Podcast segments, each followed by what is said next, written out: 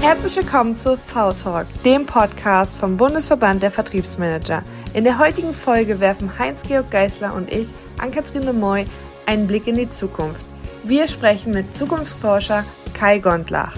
Wir haben die Chance genutzt und Kai gefragt, wie er die Zukunft im Vertrieb sieht, welche Skills wir haben sollten und was sich aus seiner Sicht für uns verändern wird. Super spannend war dabei für uns auch, wie er die Zukunft der Arbeitswelt sieht. Viel Spaß! Ja, hallo Kai, hallo Anni, grüß euch. Hallo. Moin. Lieber Kai, würdest du uns mal verraten, wie war deine letzte Woche? Was waren die Up and Downs für dich?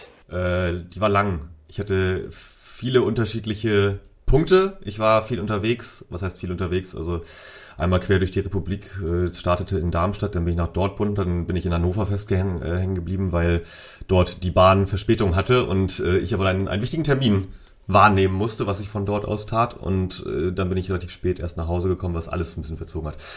Äh, und Rest der Schlimmere Orte, ja. um festzuhängen als Hannover, wie ich finde. Ja, aber auch bessere. naja. Agreed. Ich kenne die falschen Plätze. ja, das, das Schönste war, ich äh, hänge dann gerne in der Deutsche Bahn Lounge ab. Ich bin ja viel Fahrer mit Bahncard 100 und dann äh, ist das sozusagen ja auch so ein bisschen das zweite Büro. Und in Hannover habe ich dann herausgefunden, zehn Minuten vor Terminbeginn befindet sich die DB Lounge gerade im Umbau und oh. Äh, ist deswegen im Intercity Hotel, welches anders als in den meisten anderen Großstädten gar nicht mal direkt die nächste Tür ist, sondern schon einmal um den Block und das wurde dann alles ein bisschen stressig, weil auch nicht einfach nur in der, im Erdgeschoss, sondern dann doch in die sechste Etage hoch und dann kommst du da rein, musst dich erstmal zurechtfinden. Und dann ging Microsoft Teams nicht, das war dann der nächste Aufreger. Aber ja, das sind so ein bisschen die Ups und Downs äh, eines, eines ja, Handelsreisenden, hätte ich jetzt fast gesagt. Na doch, du bist ja schon quasi, wie wir es nennen, ein Außendienstler dann scheinbar. Ja, das kommt dem recht nah, genau. Ach stimmt, und du, Freitag, Freitag wollte ich eigentlich einen bekannten Zukunftsforscher in Berlin treffen. Und also ich lebe ja in Leipzig, was eigentlich ein Katzensprung ist und deswegen geht man damit auch so ein bisschen um wie Busfahren, wenn man Richtung ICE sich bewegt. Und eine halbe Stunde bevor ich dann hier zu Hause losgehen wollte, schaue ich in die DB Navigator App und sehe, ach Mist, dein Zug hat ja eine Stunde Verspätung und da steht drunter Notfalleinsatz an der Strecke. Und wir wissen alle, das ist A nicht schön und B aber äh, dann meistens nicht nur bei der einen Stunde geblieben, äh, sodass ich dann nach Alternativen geschaut habe, bin zum Bus gelaufen, wollte eine andere Verbindung nehmen über Bitterfeld, wo man ja auch nach Hannover noch viel lieber hin will. Und, äh, aber auch dann hatte der Bus Verspätung, die S-Bahn kam nicht und dann bin ich einfach zu Hause geblieben. Also dann war ich Freitag halt einfach im Homeoffice.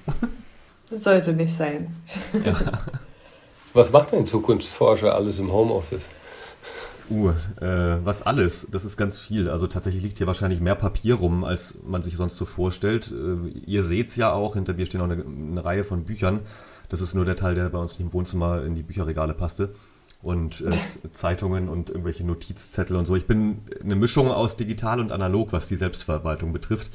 Äh, der Vorteil ist, also was Ordner angeht, oder ich, habe auch eine GmbH und so, und das heißt, man hat ja schon relativ viel eigentlich an Verwaltungsthemen, aber da habe ich zum Glück ziemlich viel auch digital gemacht.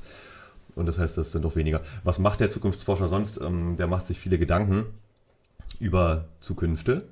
Darüber können wir gleich nochmal sprechen, warum Zukünfte und nicht Zukunft. Und äh, jetzt gerade hänge ich in einem sehr, sehr spannenden Projekt mit einem großen international agierenden Industriekonzern.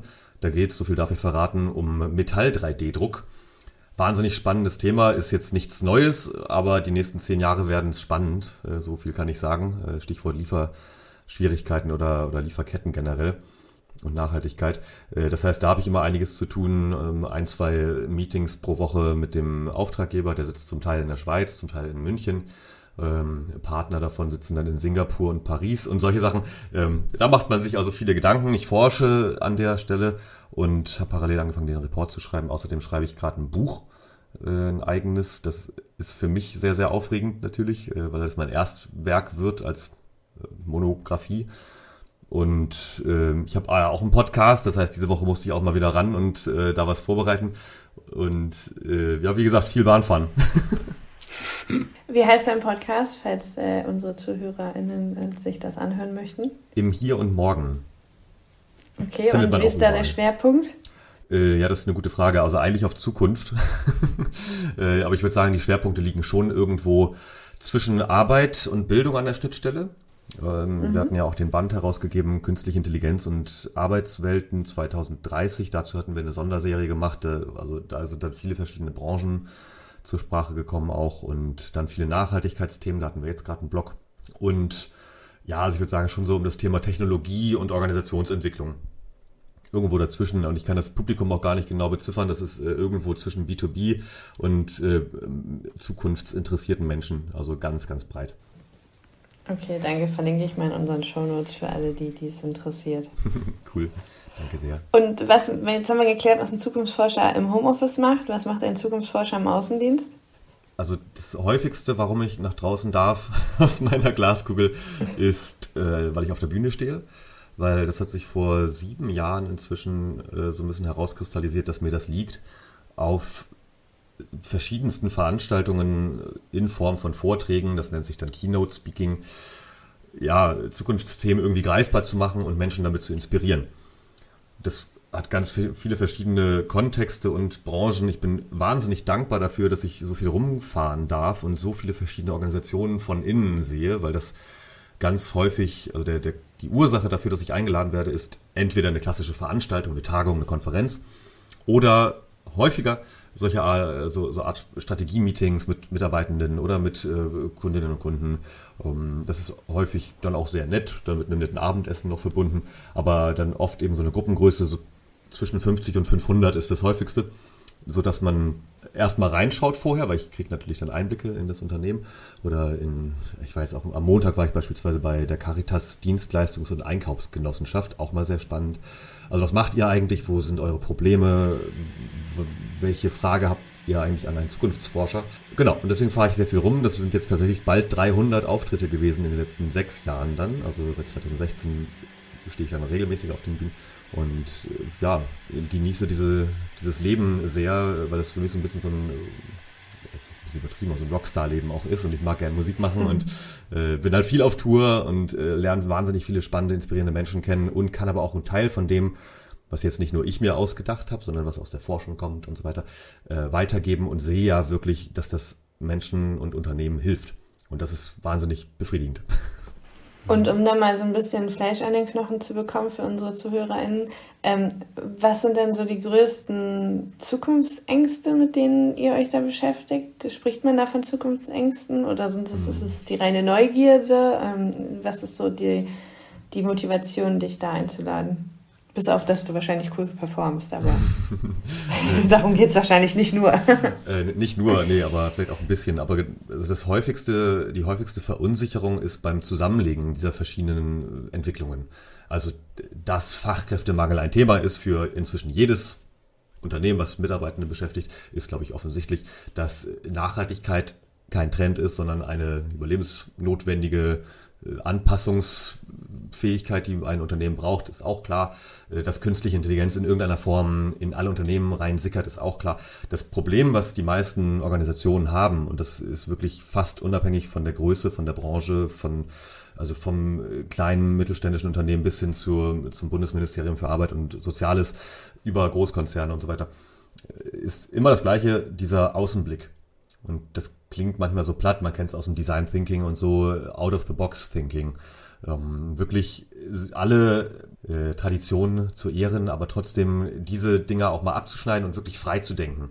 Und äh, zu gucken, was sind denn wirklich jetzt die, die Einflussfaktoren, die in den nächsten äh, fünf bis zehn Jahren, aber dann auch weit darüber hinaus, für uns eine Relevanz haben können. Und da stellt man immer wieder fest, dass dieser, ich sag mal, böse, dieser Tunnelblick oder die, die Scheuklappen, die eine Organisation braucht, ganz, ganz wichtig, um einen Fokus zu haben aufs Geschäft, die aber daran hindern, wirkliche Gefahren oder aber auch ähm, Chancen zu identifizieren. Und genau an der Stelle komme ich rein und äh, lege bestimmte Mosaikstückchen, nenne ich das immer zusammen und generiere daraus ein großes Ganzes, im Prinzip ein Szenario oder mehrere Szenarien und das wiederum wird dann diskutiert, weil es geht ja nicht darum, Recht zu behalten, aber es geht dann darum zu sagen, okay, was heißt denn das jetzt eigentlich, wenn jetzt beispielsweise ähm, ESG-Richtlinien für Nachhaltigkeit und äh, soziales Unternehmertum äh, Vorschrift werden, ähm, das ist absehbar, dass es noch stärker und schärfer wird. Was heißt denn das eigentlich für unseren Betrieb von bestimmten äh, Fertigungsbetrieben oder von Lagerhallen und so weiter? Und das mal durchzudeklinieren in allen Ebenen, das ist halt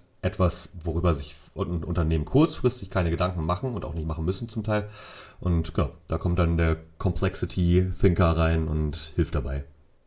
Ich habe zur Vorbereitung mal äh, in deine Keynote, die auf deiner Homepage verlinkt ist, reingehört und dachte, guck mal, was der Kai so alles macht. Ich habe es mir dann aber ganz angehört. bin, bin kleben geblieben, ja, wirklich, weil ich fand das Format so spannend, weil du dich ja ähm, ins, und, und auch die ganzen Zuschauer, Zuschauerinnen ins Jahr 2050 dabei gebeamt hast mhm. und hast einfach aus der Perspektive erzählt, naja, damals 2021, ne, da haben wir schon eigentlich das gewusst, aber wir haben nichts gemacht. Ne? So, siehe Klimaveränderung, wir haben nicht genug gemacht. Ne? Und heute, 2050, leben wir mit den Konsequenzen. Äh, fand, ich, fand ich ein sehr gutes Format und ich glaube, das ist auch ein Format, was, was wirklich ja, so häufig jetzt noch nicht vorkommt, was aber elementar wichtig ist, gerade eben für jedes Unternehmen eigentlich vielleicht nicht 2050 ist für mich jetzt sehr weit weg. Ja. Also mhm. Anni und ich, wir versuchen ja auch immer den Vertrieb von morgen zu entdecken mhm. und zu erarbeiten. Aber äh, so schnelllebig wie die Zeit jetzt ist, ähm, halte ich das für sehr, sehr gewagt, äh, so weit vorauszuschauen, weil sich ja tagtäglich, wie wir jeden Tag erfahren, ne, heute gibt es das 9-Euro-Ticket nicht mehr, dafür ist der Nachfolger beschlossen worden. Aber es gibt ja wirklich tausende Entscheidungen und Veränderungen und die Digitalisierung treibt die Geschwindigkeit so massiv nach oben. Deshalb die Frage äh, an dich, welches ist der Horizont, äh, wenn du jetzt eben mit Unternehmen in Workshop gehst, die du für am sinnvollsten hältst. Ähm, wie weit sollte man wirklich versuchen vorauszuschauen? Weil das Thema an sich ist natürlich elementar für jede Firma, denke ich. Ich würde, muss leider wie immer sagen, kommt drauf an. Das ist tatsächlich ein bisschen unterschiedlich, je nachdem, in welchem ähm, Umfeld du dich bewegst.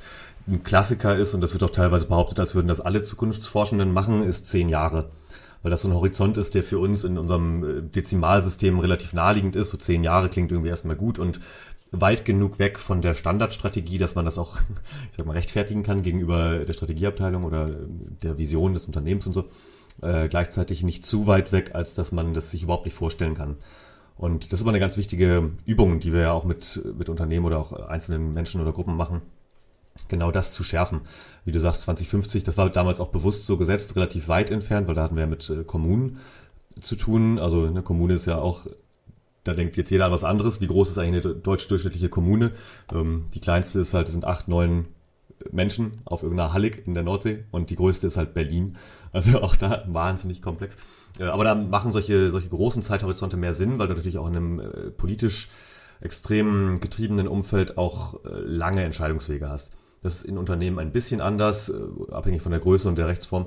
Aber deswegen würde ich immer sagen, so zehn Jahre ist eine gute, tatsächlich eine gute Richtung, mit der man arbeiten kann, weil äh, nicht zuletzt einige der Entwicklungen, die man so sieht und die man auch teilweise mitgestalten kann als Unternehmen, Organisationen und so, ähm, die sind so lange wirksam, dass sie eben halt, ich sag mal so bis drei bis fünf Jahre einigermaßen auf der Hand liegen. Und ich, ich sage das jetzt natürlich aus einer Position heraus, wo wir auch eine Pandemie natürlich vorher gesagt haben, wo ich habe es gerade neulich festgestellt, wo ich ein paar Wochen vor Ausbruch des Ukraine-Kriegs oder vor der Invasion ähm, schon davon gesprochen habe, dass wir in der Ukraine halt Krieg haben. Also ne, wenn du aus so einem Blickwinkel guckst, wo viele Dinge natürlich vorher weißt oder mit einer hohen Wahrscheinlichkeit davon ausgehst, sage ich immer so, ja, drei bis fünf Jahre können wir einigermaßen gut vorhersagen. Da, ist, da geht es jetzt nicht um Prognostik, da geht es um Nebeneinanderlegen von Entwicklungen. Ähm, was das aber für Auswirkungen hat, das, da wird es halt, wie du sagst, extrem komplex, weil da können Entscheidungen dazwischen kommen von links, von rechts, von Politik, von Klima, äh, von irgendwelchen Katastrophen, äh, bis hin zu einem Markteintritt von irgendeinem Wettbewerber, mit dem man überhaupt nicht gerechnet hat. Aber da, also spätestens da sage ich dann auch immer wieder, ja, stellt euch doch einfach mal vor, was wäre denn das Schlimmste, was euch den, das, das Genick brechen könnte? Diese, diese typische Evil Competitor Analyse. Äh, und stellt euch das mal vor und dekliniert das mal durch. Beispielsweise. Also, ne, welches, welches, was würde das Unternehmen anbieten? Was wäre der, deren äh, Go-to-Market-Strategy und so weiter? Und äh, am, am Ende sagt man dann, ja, okay, warum macht ihr das nicht selbst? so, und ja, gut. Ähm, aber wenn man davon ausgeht, dass man solche Dinge einbauen muss auf dem Weg ins Jahr 2030, 40, 50, dann machst du das relativ häufig und vergibst dann so ein Stück weit Konsistenzen. Also wir reden nicht von Wahrscheinlichkeiten, sondern von der Konsistenz. Ist das logisch darstellbar, dass auf dem Weg ins Jahr 2050 das und das passiert? Und wenn die Antwort Nein lautet, dann ist es nicht Bestandteil des Kernszenarios. Aber wir reden immer auch von Wildcards oder ne, Corona wurde immer so als Wildcard, äh, Wildcard bezeichnet. Bin ich kein großer Fan von, weil das eigentlich zum Standardinstrumentarium ähm, gehören sollte, solche Dinge mit drin zu haben und dafür immer in der Schublade schon so einen Notfallplan zu haben. Also ja, aber deswegen, also nochmal runtergedampft, zehn Jahre ist eine ganz gute Richtung, um anzufangen. Und ähm, wie lange begleitest du die Unternehmen dann? Ist das so eine, so eine Eintagesgeschichte? Also ist es mal so ein, okay, wir müssen uns mal um die Zukunft kümmern und ähm, dann laden wir den Keimer ein und dann haben wir da das Häkchen dran? Oder ist es schon so, äh, dass du da äh, länger mit dran bist, dass du auch siehst, okay, alles klar, ähm, das hat sich so entwickelt. Ähm, kannst du das also begleiten? Weiß ich das meine? Also bist du mhm. da dran und siehst dann, wie das weitergeht und was sich verändert? Das kommt ganz drauf an, mal wieder. Also ich sag mal so, ich ganz grob über den Daumen gepeilt, so sagen so ein Drittel meiner ähm, Mandate ist leider ungefähr das, was du sagst. So ein Tag, die laden mich ein, wir telefonieren vorher einmal nett und unterhalten uns über Ups und Downs und so weiter, aber in Wirklichkeit wollen die eine Veranstaltung machen wo halt einfach mal jemand über die Zukunft spricht. Und, ähm, das hat auch eher so Entertainment-Charakter. Und das ist auch okay, das frage ich auch immer am Anfang, wollt ihr wirklich was lernen oder wollt ihr ein bisschen Unterhalt haben äh, und unterhaltsames Storytelling haben und so. Und äh, das ist ja auch fair, kann man ja machen. Mhm. Bei einem weiteren Drittel geht das schon sehr viel intensiver rein, also selbst bei den Keynotes, ähm, weil mir das immer wichtig ist, das dann auch individuell zu gestalten. Und dabei ist Caritas echt ein gutes Beispiel weil äh, da haben wir uns ähm, sehr häufig drüber ausgetauscht vor. Ich glaube, ich hatte drei Termine äh, mit der Geschäftsführung zusammen, um ins Detail zu gucken. Die haben sich auch tief in die Karten gucken lassen, ähm, was, was die beschäftigt, äh, wo die herkommen, wo vor fünf Jahren beim letzten Zukunftstag Dinge passiert und besprochen wurden ähm, inwieweit man mit pandemischen Auswirkungen und so weiter aus, äh, umgeht. Das heißt, äh, das ist ungefähr ein weiteres Drittel, wo man sich doch sehr intensiv miteinander befasst, und dann von Termin zu Termin weiterhangelt. Das nehme ich auch gerne an, solche Mandate, weil das mir auch mehr Background-Wissen natürlich gibt. Und dann an dem Tag, als ich dann dort war, in dem Fall, ähm, ist es dann so, ja, es gibt einen Vortrag, aber das ist natürlich eingebettet in so eine Gesamtjahrestagung. Und es gibt nachher auf jeden Fall noch sehr, sehr viele Möglichkeiten zu diskutieren, nachzufragen, wo kann ich das und das mal nachlesen, weil es mir immer ganz wichtig ist. Es gibt zu allem, was ich behaupte, auch Quellen. Und, und wenn nicht, dann kann ich es wenigstens einigermaßen plausibel erklären hoffe ich. Und ähm, das dann weiterzudrehen, äh, um denen auch was mit auf den Weg zu geben. Ne? Dann gebe ich denen auch ein PDF noch dazu und dass sie auch was haben. Ähm, und ein drittes, äh, der dritte Teil ist eben dann doch eher so in Forschungsprojekten, die mal kurz, mal lang sind. Und dazu muss ich sagen, ich bin jetzt seit dreieinhalb Jahren ungefähr selbstständig und jetzt seit August auch mit einer GmbH am Markt, weil ich natürlich gemerkt habe, dass man als Freiberufler nicht die Kapazitäten abbilden kann, die man bräuchte, um längerfristige Projekte zu machen. Ähm, die gab es aber trotzdem immer. Das heißt, da ist man dann ein halbes Jahr, ein Jahr äh, oder so im Austausch konkret an einem sehr, einer sehr konkreten Fragestellung, tauscht sich dazu natürlich aus in Workshops, in, Schriftstücken, die, äh, die über die Posteingänge hin und her fliegen. Und im besten Fall spricht man dann aber ein, zwei, drei Jahre später natürlich auch noch darüber.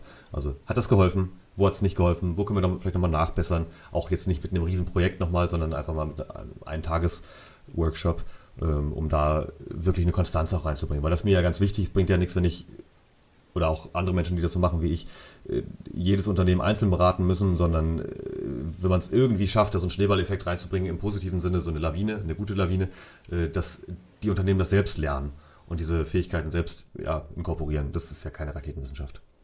Dann sind wir ja schon quasi mitten, mitten in unserem Kernthema Vertrieb, ne? Mhm. denn äh, wie funktioniert es typischerweise? Snackable Content. Ne? Du gibst Anstöße vielleicht in, in Form einer, einer Podiumsdiskussion oder eines Vortrags und daraus können ja dann durchaus Workshops entstehen ähm, und Unternehmen werden überhaupt erstmal sensibel für das Thema ne? Genau. und fangen an, sich damit zu beschäftigen. Und je mehr man sich dann damit beschäftigt, kommt man vielleicht auch auf die Idee, okay, lad den Kai doch nochmal ein und lass uns mal in kleinere Runde diskutieren, mhm. wirklich bezogen auf unser Geschäftsmodell und unser unser Geschäftsmodell jetzt, äh, Vertrieb und Marketing will ich ja jetzt eben nicht äh, ausschließen davon. Äh, vielleicht können wir mal eine ganz kleine Übung dazu machen. Ähm, wir haben ja jetzt gelernt, zehn Jahre macht Sinn, mhm. vorauszuschauen. Wie sieht denn äh, dein Szenario aus? Was prognostizierst du denn äh, für unseren Berufsstand in zehn Jahren? Wie sieht, grenzen wir es noch ein bisschen ein, damit es nicht mhm. zu schwierig oder komplex wird, B2B Mhm. Irgendwo B2B-Landschaft. Wir sind ja gerade in dem massiven Change, äh, in der digitalen Transformation und äh, ja, wo die Generationen aufeinander clashen und Einkäufer am liebsten gar nicht mehr mit Vertrieblern reden, sondern alles nur noch googeln und dann auf den Knopf drücken. Mhm. Ähm, aber was glaubst du, wie sieht die Realität aus in zehn Jahren? Also, wichtigste Frage, die wir, die wir beantworten müssen, ist, gibt es uns Vertriebler noch? Weil das brennt ganz vielen alten Hasen auf der, auf der Nägeln, was oft dazu führt, dass sie nicht veränderungsbereit sind, weil sie Angst genau. haben, dass sie, also deswegen ist das uns eine Herzensangelegenheit, damit ja. darüber zu sprechen, während ja, der Zeit und Lust zu hast. Also ja, klar, auf jeden Fall. Äh, was du jetzt gerade ansprichst, Anni, ist natürlich auch dieses, dieses Self-Fulfilling Prophecy, leider. Ähm, wenn man sich gegen ein ähm, mutmaßliches Zukunftsbild äh, irgendwie, also sich, sich sträubt, beispielsweise Digitalisierung irgendwie in die eigenen Prozesse mit aufzunehmen, weil man erwartet, dass man dann irgendwann automatisiert wird. Das ist der, äh, die, die beste Garantie dafür, dass man wirklich irgendwann weg ist weil es gibt keinen, zumindest keinen mir bekannten, moderneren Modernisierungsprozess, der von heute auf morgen äh, gesagt hat, okay, jetzt haben wir eine super geniale Lösung, beispielsweise für B2B-Vertrieb. Ähm, und ja, übrigens, äh, morgen seid ihr 37 Leute hier ähm, übrigens arbeitslos. Das ist ja natürlich totaler, totaler Quatsch. Äh, eher ist es ja so, dass diejenigen, die dem gegenüber auch offen sind und neue Tools einsetzen oder mit Omnichannel was anfangen können, keine Ahnung, was jetzt auch nichts Neues, aber die sagen, okay, ich lasse mich drauf ein. Das sind dann die, die auf jeden Fall bleiben. Und ich würde aber noch ergänzen wollen, dass gerade Vertrieb, äh, ich glaube, damit bin ich fast ein bisschen Exot bei einigen Zukunftsforschenden und gerade aus der Trendforschung hört man immer wieder dieses Thema, ja, Vertrieb ist ja super einfach, weil das kannst du ja super automatisieren. Solche Leute, die sowas behaupten, die hm. waren noch nie im Vertrieb. danke, danke, danke, ja. Totaler Unsinn. Also im Gegenteil, ich würde sagen, ja, es gibt selbstverständlich, insbesondere B2C im Consumer-Bereich, natürlich Sachen, wo man dann sagt, okay, ich kann meinen Urlaub jetzt auch bei irgendeiner Plattform buchen oder meinen Mietwagen oder mein Essen online bestellen. Klar ist das schneller und einfacher und es sind, ich sag mal, nicht so riskante Entscheidungen und auch nicht so langfristige Entscheidungen, wenn das Mittagessen dann nicht schmeckt oder wenn der Mietwagen doof war oder was auch immer, äh, dann, dann habe ich halt einmal irgendwie äh, Mist gemacht, aber es ist okay. Wenn ich das als Unternehmen mache, ist natürlich klar, das weiß auch jeder, der jetzt hier zuhört, äh, bei, bei geschäftlichen Entscheidungen, da sind die Entscheidungen wahnsinnig viel komplexer.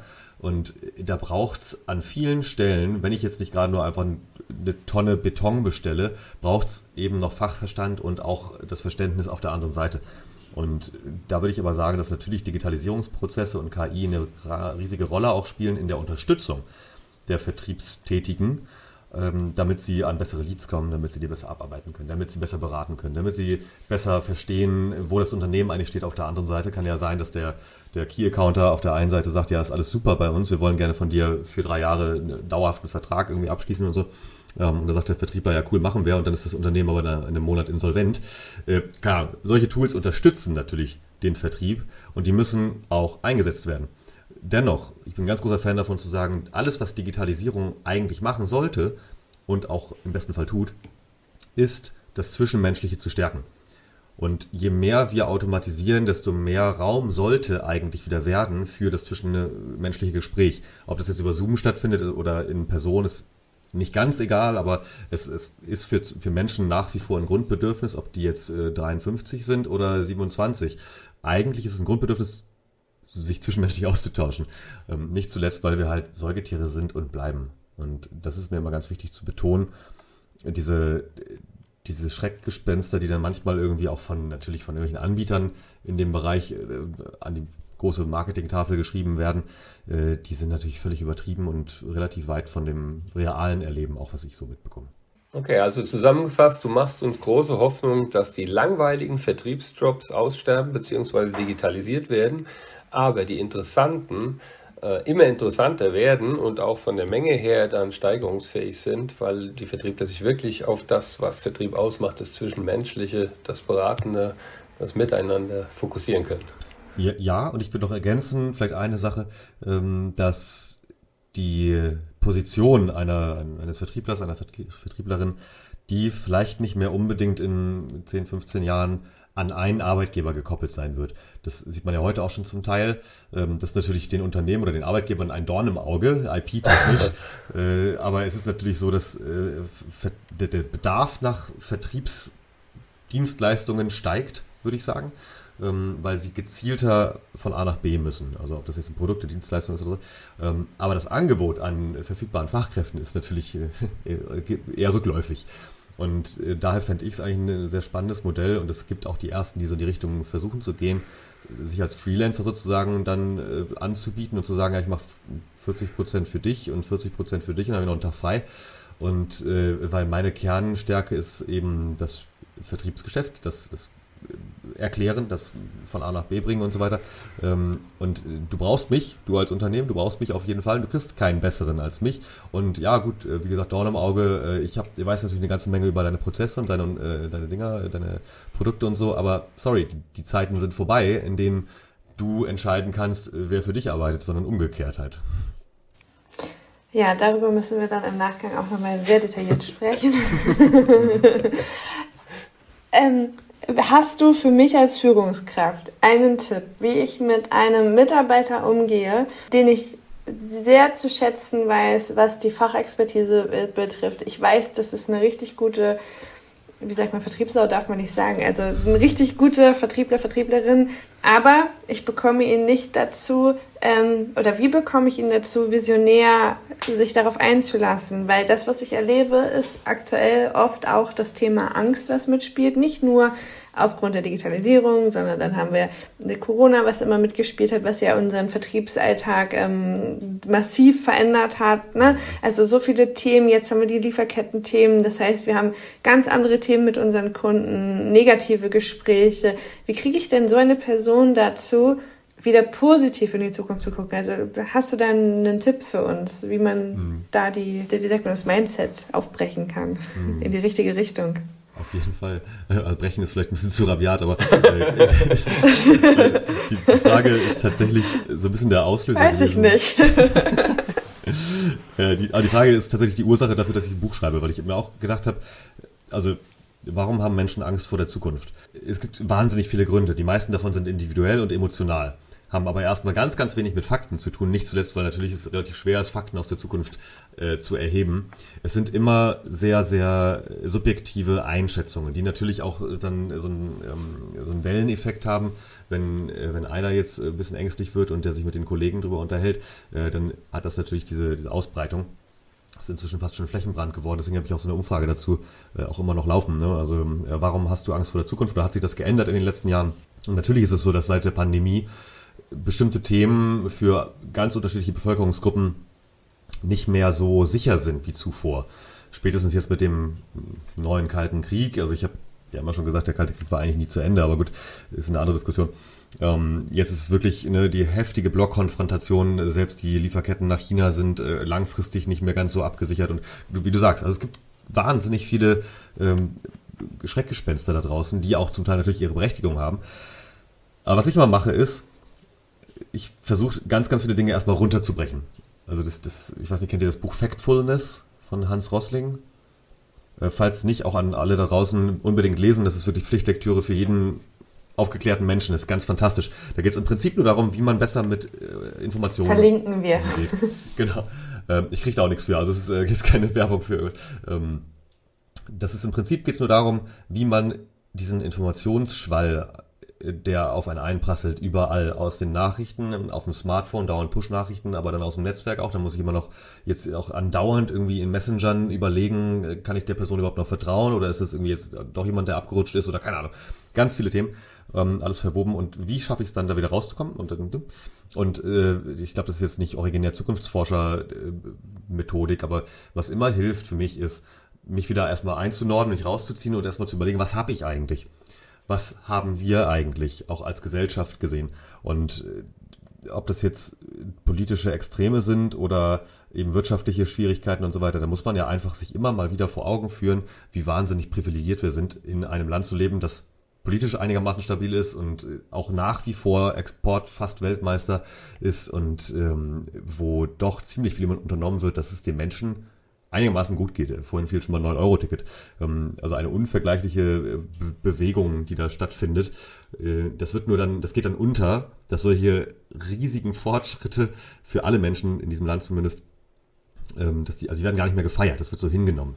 Und auf der anderen mhm. Seite sind wir halt Nörgler. Das ist jetzt nicht nur typisch deutsch, das ist leider überall so, äh, weil sobald wir das Gefühl haben, dass uns jemand was wegnimmt, ist es halt schlecht. So, aber zurück, rauszoomen. Was wir auch in der Zukunftsforschung immer machen, ist rauszoomen, eine andere Perspektive suchen, sich vielleicht auch mal vergegenwärtigen auf einer Zeitskala beispielsweise, was sich in den letzten Jahren eigentlich auch verbessert hat auch obwohl es die Pandemie gab und wie gesagt bei uns, ähm, was, was wir an, an Zugewinn, an teilweise an Freiheitsgraden oder Diskussionskultur haben und nicht immer nur auf die negative Seite gucken. Ich, ich weiß, das ist, wie sagt man auf Deutsch, intriguing, also es passiert schnell. Äh, das Gehirn ist, ist, sehr fokussiert auf negative Impulse und das wissen wir auch aus der, aus der Hirnforschung, dass natürlich aus einem evolutiven Trieb heraus das Gehirn erstmal immer nach Gefahren sucht und erstmal nur das rausfiltert, was für uns potenziell gefährlich sein kann. Das kann nur leider nicht dazwischen unterscheiden, ob eine Autobombe in Pakistan explodiert ist oder sonst wo äh, oder vor der Haustür. Deswegen passiert im Gehirn exakt dasselbe. Und übrigens auch das an alle True Crime Fans, äh, ob jetzt True Crime oder Krimi oder was auch immer, das Gehirn weiß nicht, ob euer Nachbar ermordet wurde vor euren Augen oder ob das bei Netflix passiert ist. Deswegen ist es zumindest mal ein Gedanken wert, vielleicht seine, seine Abendstunden nicht nur damit zu verbringen, beispielsweise ähm, Action- und Krimi-Filme zu gucken, sondern zumindest damit nach mal sich einzunordnen und zu sagen, das war Fiktion. Ich fühle mich gerade ertappt. Ich bin auch gerade in diese True Crime Falle getappt, ja. ja ich weiß, was du meinst. Dein, dein, Gehirn liebt das. Mhm. mit Kindern nicht so zu empfehlen. Du sagst also, der Perspektivwechsel ist das Allerwichtigste, um dann das Mindset auch aufzubrechen.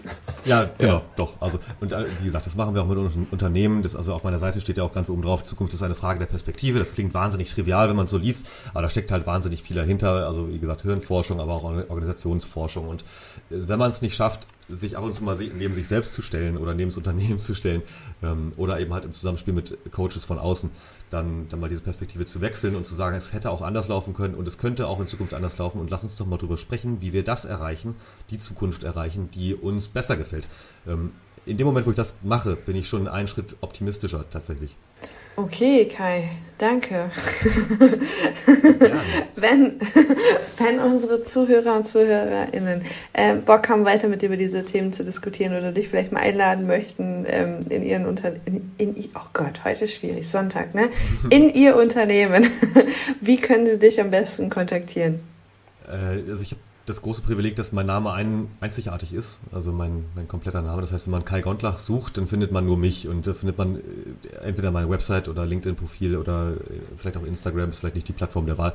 Ähm, demnächst geht die nächste Website online für mein Unternehmen, die Profore Gesellschaft für Zukunft MBH. Äh, da sind dann die B2B-Angebote noch ein bisschen herausgearbeitet. Die seriösen, sage ich mal, die Forschungsangebote. Auf kaigontlach.de findet man, ich sag mal, eher die Vortragsthemen. Das ist die Visitenkarte für Buchen Sie mich jetzt. sage ich, sag ich ganz offen, ich bin eigentlich kein, kein Typ, der sowas gerne macht, aber äh, der, dafür gebe ich schon immer sehr viel Geld aus für Marketing und Vertrieb, damit, es, damit mich Leute darin unterstützen. Also äh, Kai Gondlach einfach mal googeln, dann findet ihr mich. Aber da hast du ja schon äh, irgendwie vielleicht einen Zukunftsforscher in der Ahnengalerie, der schon damals alles richtig gemacht hat mit deiner Benennung. das stimmt, ja. Tatsächlich. Also es hat auch ein bisschen einfach zufällig äh, damit zu tun, dass der Nachname Gondlach wirklich nur unsere Familie betrifft, weil es da mal irgendwann einen äh, Dokumentenfehler gegeben haben muss, vor einigen Jahrhunderten tatsächlich. Und äh, also jetzt nicht, nicht Tausende, aber irgendwie, also äh, aus der Ahnengalerie tatsächlich heraus, äh, hat sich äh, herausgestellt, dass Gundlach ja ein recht geläufiger Name ist und mhm. ähm, der entstand mal aus Gondlach und Gondlach ist dann weniger geworden, weil alle gesagt haben, wir machen jetzt ein U draus und ähm, deswegen äh, alle, die Gondlach heißen, sind mit mir verwandt und das sind nicht so viele. Sehr vorausschauend, ja. Kai, was machst du denn, wenn du, ähm, wenn du mal einen richtigen beschissenen Tag gehabt hast? Wie motivierst du dich wieder für das, was kommt in der Zukunft? Möglichst schnell. Möglichst schnell, das geht nicht. Also da, da kann man sich viel vormachen, aber das funktioniert nicht. Ähm, also was mir häufig hilft, das äh, hatte ich tatsächlich gestern so ein bisschen, also ich hatte nicht so eine, so eine mega blöde Laune, aber es war so ein bisschen so durchhängen und so, äh, ist ja dann oft auch zum Wochenende irgendwie eine anstrengende Woche gehabt und äh, da habe ich meine Gitarre rausgeholt und einfach eine Stunde Gitarre gespielt. Und äh, ich war hier ganz alleine, konnte das ganze Haus zusammenschreien. und, äh, das hilft mir wahnsinnig. Also jeder Mensch, der irgendwie Zugang zu Instrumenten hat, ist ja jetzt auch nichts Neues, äh, sobald man anfängt oder auch künstlerisch ne, die beiden Gehirnhälften miteinander äh, zu überlappen. Äh, danach ist alles anders. Danach sieht die Welt wieder besser aus. Auch selbst wenn man, ich sag mal, melancholische Musik macht, ist völlig egal oder einfach nur drauf rumschrammelt. Ähm, das hilft mir ganz, ganz toll. Und das andere ist natürlich mit, also das ist klassisch, da, da bin ich jetzt nicht wahnsinnig innovativ, mit meiner Familie, meinen Freunden mich unterhalten und Spaß haben oder auch nicht Spaß haben, Probleme aussprechen, benennen und dann aber nicht zu lange in dieser Situation des Beschreibens und Leidens äh, zu bleiben, ähm, sondern natürlich schnell dahin zu kommen, zu merken, okay, es ist okay, morgen ist ein neuer Tag, ich gehe jetzt schlafen. Und dann ganz wichtig, äh, das klappt leider in unseren Breitengraden meistens nur äh, im Sommer, also jetzt noch. Wenn man dann morgens aufsteht, äh, mal nach draußen gehen und nach oben gucken und und zwar auch wirklich nach oben gucken, also nicht, nicht nur den Kopf nach oben, sondern also Hans gucke in die Luft, sondern wirklich die Augen nach oben und ins Blaue gucken. Das ist, hat einen wahnsinnig positiven Effekt auf die Psyche, weil da Melatonin ausgeschüttet wird wie verrückt. Das wird dann fast schon zu Dopamin und dann bist du einfach schon happy und machst dir noch einen Plan für einen neuen Tag und denkst dir, ja, es wird schon irgendwie alles wieder super. Super Tipp vielleicht auch äh, für, für abgesagte Projekte oder so, dass man dann einfach mal rausgeht. Ja, nicht persönlich nehmen. Also gerade bei solchen Dingen, die auch beruflich sind oder so, ne? nicht zu persönlich nehmen. Äh, das, also wenn die Welt davon nicht direkt untergeht, dann, dann wird es schon irgendwie weitergehen. Okay. Fast ein gutes Schlusswort, ne? Josh, hast du noch eine Frage? äh, letzte Frage, wie feierst du deine Erfolge? Meine Erfolge. Also tatsächlich habe ich äh, Anfang des, nee, es war August, ähm, einfach ganz platt eine Flasche Champagner gekauft und die mit meiner Frau getrunken und noch ein paar Leute dann eingeladen zur Unternehmensgründung. Das war natürlich toll. Äh, ansonsten vertriebliche Erfolge vielleicht, äh, weil es ja bei uns natürlich auch immer ein Thema, also Keynotes oder Forschungsprojekte, das ist natürlich dann auch klassisch B2B. Ähm, ehrlich gesagt, ich, ich freue mich einfach und äh, trage die Dinge dann in die Listen ein, in die, die sie reingehören. ähm, und, und äh, freue mich einfach tatsächlich. Also äh, manchmal gehe ich dann raus, aber in der Regel freue ich mich, bespreche das mit meinen Leuten und äh, dann Attacke. Sehr Herzlichen cool. Dank, dass du heute bei uns warst. Äh, herzlichen Dank für die Einladung, für das liebe, nette Gespräch. Cool. Ich glaube, äh, viele von unseren Zuhörer, Zuhörerinnen und äh, Mitgliedern im Verband können da einiges bei rausholen. Und äh, ich würde mich wundern, wenn es das letzte Mal wäre, dass wir dich hier äh, bei uns in der Runde bzw. im Verband sehen würden. cool. Ja, würde ich mich freuen. Alles Gute für deine Zukunft. Du weißt am besten, wie sie aussieht. Bleib gesund. Bis bald. Das ist das Wichtigste. Bis bald. Vielen Dank. Ciao. Tschüss. Ciao. Wir hoffen sehr, dass euch die Folge genauso gefallen hat wie uns. Damit wir noch mehr Menschen vom Vertrieb begeistern können, benötigen wir eure Unterstützung, um noch mehr Reichweite zu bekommen. Deswegen lasst uns doch einfach mal ein Sternchen da, kommentiert ähm, unsere Folge und oder aber teilt unsere Folge bei LinkedIn, empfehlt uns, wenn ihr der Meinung seid, dass auch dieser Content, den wir hier für euch produziert haben, anderen im täglichen Business helfen könnte. Wir freuen uns drauf und bis dann, Anni und Schorsch. for some new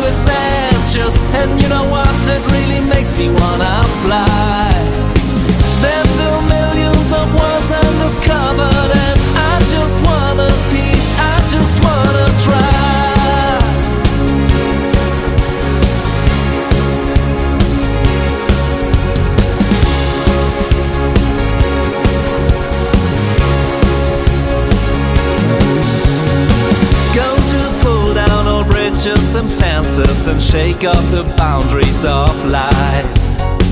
I just wanna meet who meets my expenses. I'm ready for the big surprise.